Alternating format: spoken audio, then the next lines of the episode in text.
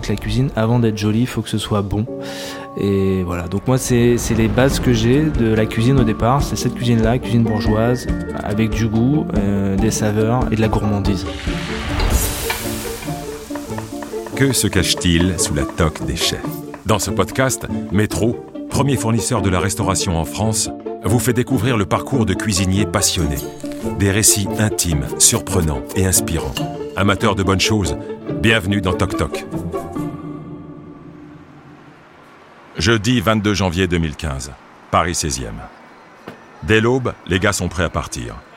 Ils se retrouvent aux portes du Shangri-La, palace parisien où ils travaillent tous les trois.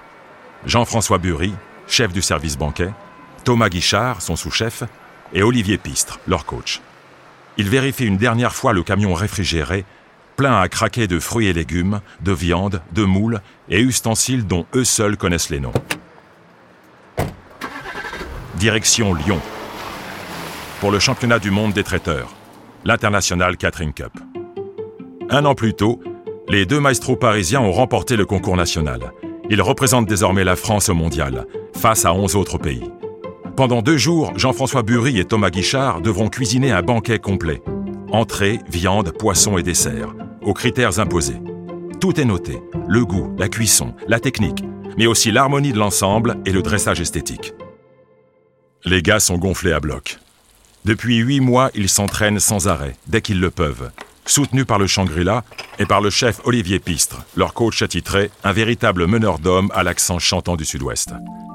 À plusieurs reprises, il les a fait répéter dans les mêmes conditions que le concours. On appelle ça des blancs.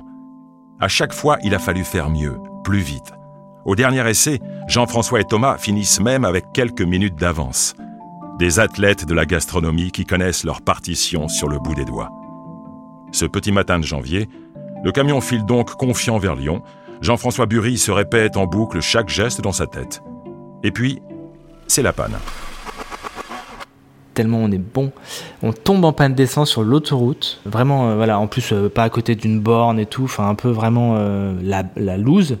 Et les candidats devaient arriver genre de 14h à 18h au lycée. Et après, en gros, enfin, fallait être à l'heure, sinon tu ratais une partie du truc, tu pouvais prendre des points et tout. Et là, on se dit, on était super en avance. Hein. On se dit, non mais n'importe quoi, on va pas arriver dans les temps, machin. Et moi, je me souviens, donc je suis monté, vous savez, les autoroutes, c'est un peu encaissé, donc je remonte, je remonte et je vois un fermier sur son tracteur. Et je me dis, vas-y, je vais, je vais aller le voir et je vais essayer de choper euh, s'il a pas un peu de, un peu, un peu d'essence. Et je cours, je cours, j'arrive au tracteur du gars, me, me dit ouais, bah, je lui dis ouais, excusez-moi, on est en panne, on a un camion en bas, on est sur, enfin, sur la, sur la voie d'autoroute. Vous auriez pas 5 litres d'essence à, me dépanner? Mec il me dit ouais, pas de problème, vas-y, monte sur le tracteur, euh, on y va. Le mec me prend sur le tracteur, on arrive dans sa grange, il avait une espèce de grosse, euh, un énorme euh, jerrycan d'essence, il me pompe 5 litres dans un petit bidon, il me dit bah tiens, voilà petit gars, et hop. Les 5 litres d'essence leur sauvent la mise. Les trois collègues trouvent rapidement une station-service, remplissent le réservoir à rabord et repartent FISA. Total de l'opération, 40 minutes de perdu et la sale impression que tout ça commence mal. Arrivés à Bonport, ils prennent leur marque au lycée hôtelier de Dardilly, en banlieue de Lyon, et font alors connaissance avec les 22 autres candidats, toutes nationalités confondues. Au petit matin du jour 1, le marathon commence, en labo d'abord. Jean-François et Thomas ont 10 heures, montre en main, pour tout préparer. Farce, garniture, contenant. Et tout se passe absolument comme prévu, sans accroc. Ils finissent dans les temps, se couchent épuisés, sous pression, mais rassurés. Ça ne commence finalement pas si mal. Samedi 24 janvier 2015, jour 2, jour J. Les 12 équipes nationales débarquent au Salon Syrah, où se déroule le championnat. Ils ont beau être confiants, Jean-François et sa team ont à peine fermé l'œil de la nuit. L'adrénaline prend alors le relais. En public et face caméra, ils repartent, toc des grands jours sur la tête, pour 8 heures frénétiques de cuisine. En entrée, le thème imposé, c'est pâté en croûte 100% canard et chutney de fruits exotiques. Les deux chefs se sont entraînés auprès d'un meilleur ouvrier de France, Arnaud Nicolas, qui leur a livré son secret. Il cuit d'abord la pâte à blanc, ajoute la farce crue et continue doucement la cuisson, une à deux heures à 80 degrés. Le problème, c'est que sur la scène de l'International Catering Cup, il n'y a pas autant de fours qu'il y a d'équipes. Et évidemment, tout le monde veut cuire son pâté en croûte au même moment. Alors, il a fallu improviser. Et là, je, vois un, jury et je lui dis, vous auriez pas, euh, je sais pas, une étuve, une table chaude, un truc qui soit à peu près à 80 degrés où on pourrait mettre euh, un pâté à cuire. Donc déjà, il me regarde avec des billes. Il me dit, quoi, vous voulez cuire le pâté à 80 Je dis, ouais, ouais, ouais. Et, euh, et là, il me dit, bah attendez, il y a, y a une étuve là, je regarde si elle est, hop, il me la branche. Il dit, bah, ça a l'air de marcher. je dis, ok, allez, on la met à 80 et on à, on touche à rien. 18h, fin des épreuves. Le buffet France à fière allure, avec sa truite farcie, son plat chaud de cochon, son entremets chocolat noir, ananas, noix de coco et citron vert. Pour le pâté en croûte, le mystère reste entier. Verdict à la dégustation. Les gars sont sur les dents. Pendant une heure, ils doivent patienter en backstage, le temps de se refaire entièrement le fil du concours. Il y a eu des imprévus, bien sûr, mais ils sont parvenus à déjouer tous les aléas, rigoureux, concentrés. Ils ont travaillé en parfaite osmose, dans une sorte de transe militaire, et sans une miette par terre. On pourrait manger sur le sol de leur cuisine, s'étonne l'un des jurés qui s'apprête, lui, à goûter 48 plats. 19h. L'annonce des résultats. Enfin. Les équipes remontent sur scène au son des vous-vous-et-là du public. Le chef Joël Mauvignier président fondateur du championnat, s'avance et décline les prix. Le bronze pour la Suisse. L'argent pour les États-Unis. Et pour finir, l'équipe championne du monde de la Catering Cup 2015 est la France. Et là, ouais, grosse, grosse libération. Moi, j'ai dû faire un saut, euh, un saut euh, un saut de l'ange.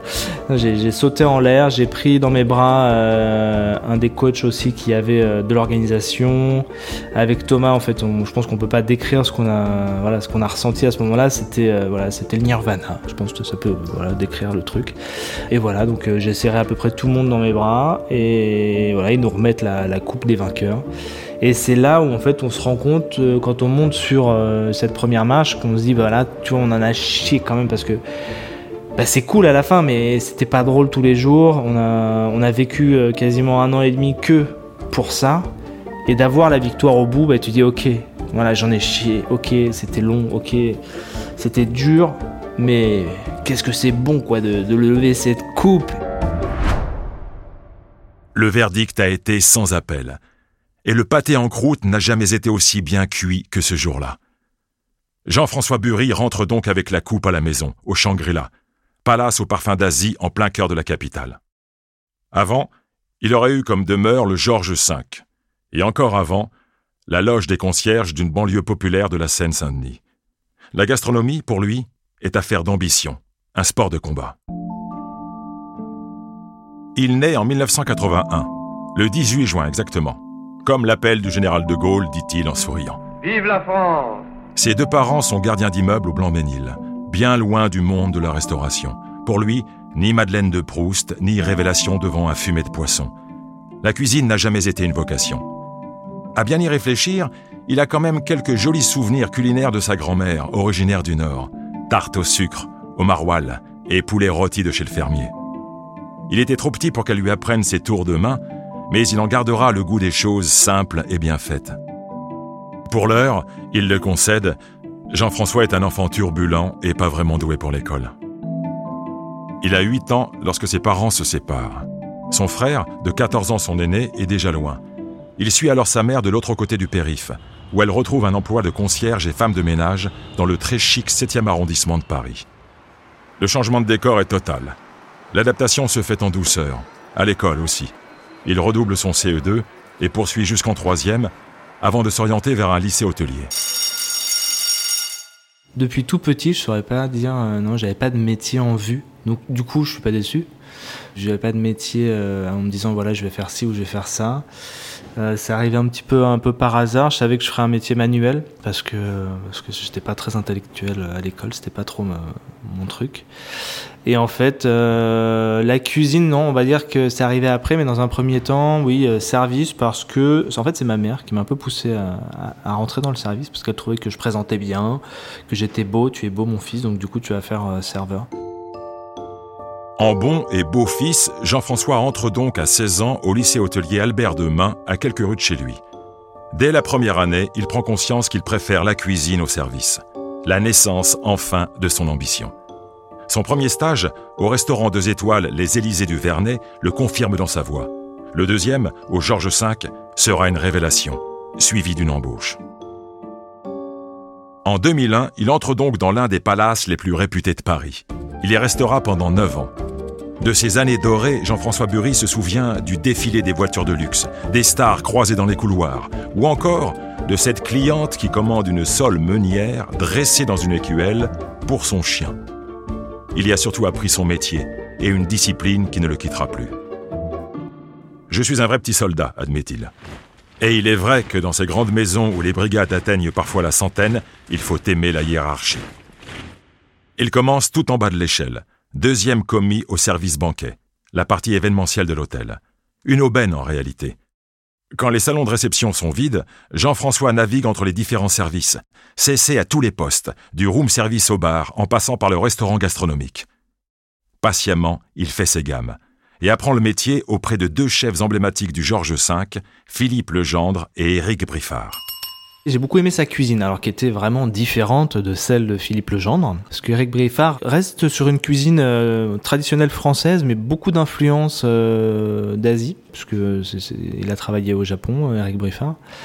D'ailleurs, Eric Briffard faisait à l'époque une, une huître en gelée avec une eau de pomme verte wasabi. Et moi, c'était la première fois que je voyais ça et ça m'avait, mais euh, maintenant ça paraît tellement commun de mettre de la pomme, du wasabi, des trucs. Mais moi je mettais juste du jus de citron ou euh, un vinaigre euh, aux échalotes et bam Le problème du Georges V, c'est que c'est une belle, trop belle maison. Quand on y est, on y reste. Les postes de sous-chef sont rares et chers. Jean-François Bury, devenu chef de parti, a besoin d'évoluer. C'est alors qu'il est approché par le Shangri-La, nouveau palace parisien qui ouvrira ses portes en 2010. On lui propose un poste de chef, chargé du secteur événementiel. Il refuse. Il préférerait un poste de sous-chef. Le petit soldat n'aime pas brûler les étapes. La direction accepte. Il va gérer le service banquet du Shangri-La avec un ancien collègue du Georges V, Félix Peter, à 50-50. Une bonne manière de se répartir la tâche et les clashs, dit-il en rigolant. Il y en aura peu. Lâchés dans le grand bain, les deux compères font des merveilles. Un an plus tard, Jean-François est promu chef et agrandit l'équipe avec un autre ancien du Georges V, Thomas Guichard. Les gars sont heureux de se retrouver. Ils travaillent ensemble pendant cinq ans, le temps de remporter le championnat du monde des traiteurs. Le temps, surtout, pour Jean-François, de rencontrer Anaïs, la femme de sa vie. Elle est alors responsable de la partie peinture décorative et mobilier de l'hôtel. Longtemps, ils se croisent sans se voir, jusqu'au jour où ils se sont vus. Au travail, ils essaient de rester discrets, malgré les centaines de caméras de surveillance. Anaïs trouve la planque. Elle a les clés de certains locaux techniques au-dessus des salons historiques perchés sous les toits. Quand ils veulent se retrouver, elle lui envoie un petit texto. On se retrouve dans la cabane. C'est ainsi qu'ils l'ont surnommé. Et puis vient le temps de faire ses adieux au palace. Après neuf ans au Georges V, cinq ans au Shangri-La, Jean-François est recruté chez Butard Enesco, prestigieux traiteur parisien. Il est alors chargé de la recherche et du développement, de faire le lien entre le labo, les clients, les commerciaux. Il retrouve ses week-ends, un super salaire, mais passe plus de temps à rédiger des mails et à gérer des plannings qu'à être en cuisine. Bref, il s'ennuie vite et pense déjà au prochain défi. Pourquoi pas le concours des meilleurs ouvriers de France? Ou bien Top Chef? Top Chef me contacte et euh, du coup j'ai été sélectionné pour la saison 8 de Top Chef. Et là c'est pareil, du coup on se pose pas mal de questions parce que euh, moi j'étais pas un bébé chat, j'avais déjà une carrière derrière moi, j'avais le titre de champion du monde traiteur. Et je me dis euh, ça peut être à double tranchant parce que je vais être face à des cuisiniers qui sont plus jeunes, avec moins d'expérience. Et je me dis faut pas non plus passer, bah voilà, se faire éliminer trop rapidement. J'ai un petit peu hésité. Et c'est vrai que, bah, à un moment donné, on se dit, euh, t'as l'opportunité de le faire, faut, faut le faire, tant pis. Et puis, euh, et puis on verra bien. En octobre 2016, Jean-François Bury, 35 ans, embarque sur le tournage de la saison 8 de la célèbre émission de télé-réalité culinaire avec l'envie de représenter fièrement la gastronomie événementielle. on le découvre, quelques mois plus tard, sur nos petits écrans. Grands yeux bleus et blouse blanche brodée d'une étoile, héritage de son titre de champion du monde. Vu sa droiture et son esprit de rigueur, il a un peu peur de passer pour le psychorigide de service. Il se révèle au contraire maladroit et touchant, rouspété par un Philippe Etchebest impressionné, lui aussi, par la justesse de ses cuissons. Il est finalement éliminé aux portes des quarts de finale, avec un contrat rempli prouver que les traiteurs ne sont pas des sous-chefs. Le retour à la réalité, lui, prend des allures de fiction. Alors l'après Top Chef, c'est n'importe quoi. C'est n'importe quoi. Tu sors dans la rue, t'as l'impression que t'es Brad Pitt euh, ou Tom Cruise, j'en sais rien. Euh, les gens viennent te voir pour faire des photos. Ils veulent des autographes. Peu de temps après la fin de l'émission, Jean-François Burry quitte son poste chez Butard Enesco, prêt à retourner en cuisine, retrouver une brigade et pourquoi pas voler de ses propres ailes. C'est alors que les planètes s'alignent, dit-il un brin mystique. Anaïs, devenue sa femme, découvre que le coin tranquille est à vendre. Quand elle était petite, sa famille avait ses habitudes dans ce restaurant historique du centre-ville de Nanterre, banlieue parisienne où elle a grandi. Le couple y habite désormais, et à chaque fois qu'ils passent devant, ils se prennent à rêver de ce qu'ils pourraient en faire ensemble. Jean-François de l'argent de côté, une petite célébrité, Reste à convaincre la banquière. Elle le reçoit chaleureusement, jusqu'à ce qu'elle tourne vers lui son écran d'ordinateur ouvert sur une carte de Nanterre. Mais donc, votre resto, c'est bien Nanterre dans cette rue-là. Vous êtes sûr? Il faut bien avouer que ce n'est pas la rue la plus passante du vieux centre-ville. Et puis le projet est cavalier. Ouvrir un restaurant bistronomique ici, à Nanterre, a de quoi surprendre, quand foisonnent plutôt sushi, kebab et brasserie. Un restaurant avec une cuisine de chef signée avec des produits frais, ça n'existe pas encore ici. Comme tout le monde, il avait plutôt imaginé s'installer à Paris, mais le garçon choisit rarement la facilité. Pour la banquière, en revanche, c'est non. Un courtier et des pages de business plan plus tard, Jean-François et Anaïs Burry deviennent finalement les heureux propriétaires du coin tranquille, rebaptisé Cabane, évidemment. Les travaux, entièrement gérés par Anaïs, durent deux mois. La cabane prend des airs de grands lofts urbains et cosy, avec ses verrières design, ses tables en bois clair et ses Chesterfield patinés. La décoration est à l'image de la cuisine proposée, élaborée mais jamais ostentatoire. Ma cuisine, pour la décrire assez euh, simplement, on est sur une cuisine lisible. C'est-à-dire que j'essaie de travailler le produit, de pas mélanger trop de choses. C'est-à-dire voilà, euh, si par exemple je travaille une carotte, je vais la travailler euh, peut-être un peu en purée, un peu cuite normale et un, un peu crue. voilà, avoir différentes textures sur un produit, c'est souvent ce que je fais dans ma cuisine. Donc lisible, gourmande, bien assaisonnée et parfois un petit peu technique, euh, puisqu'on essaye euh, bah, de faire encore un peu le pâté en croûte, des choses comme ça, euh, du concours. Forcément, il revient une fois ou deux par an à la carte, parce que les clients me le réclament. Le 21 mai 2018, Cabane ouvre ses portes. Des murs à l'assiette, tout ici nous raconte la vie du chef et de son épouse.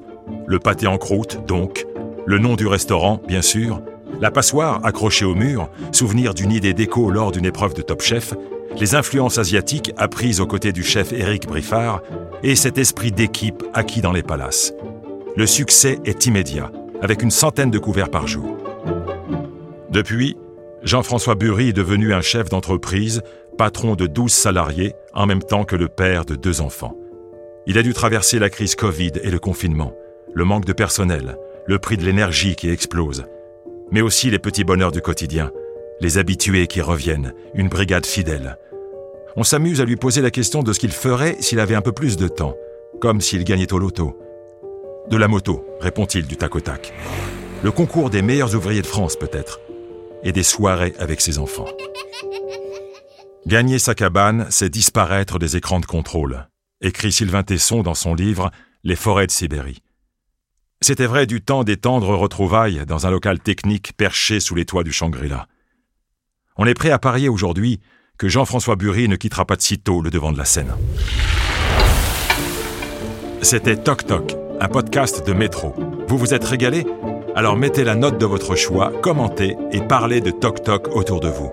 Métro, premier fournisseur de la restauration en France, vous donne rendez-vous très vite pour le prochain épisode.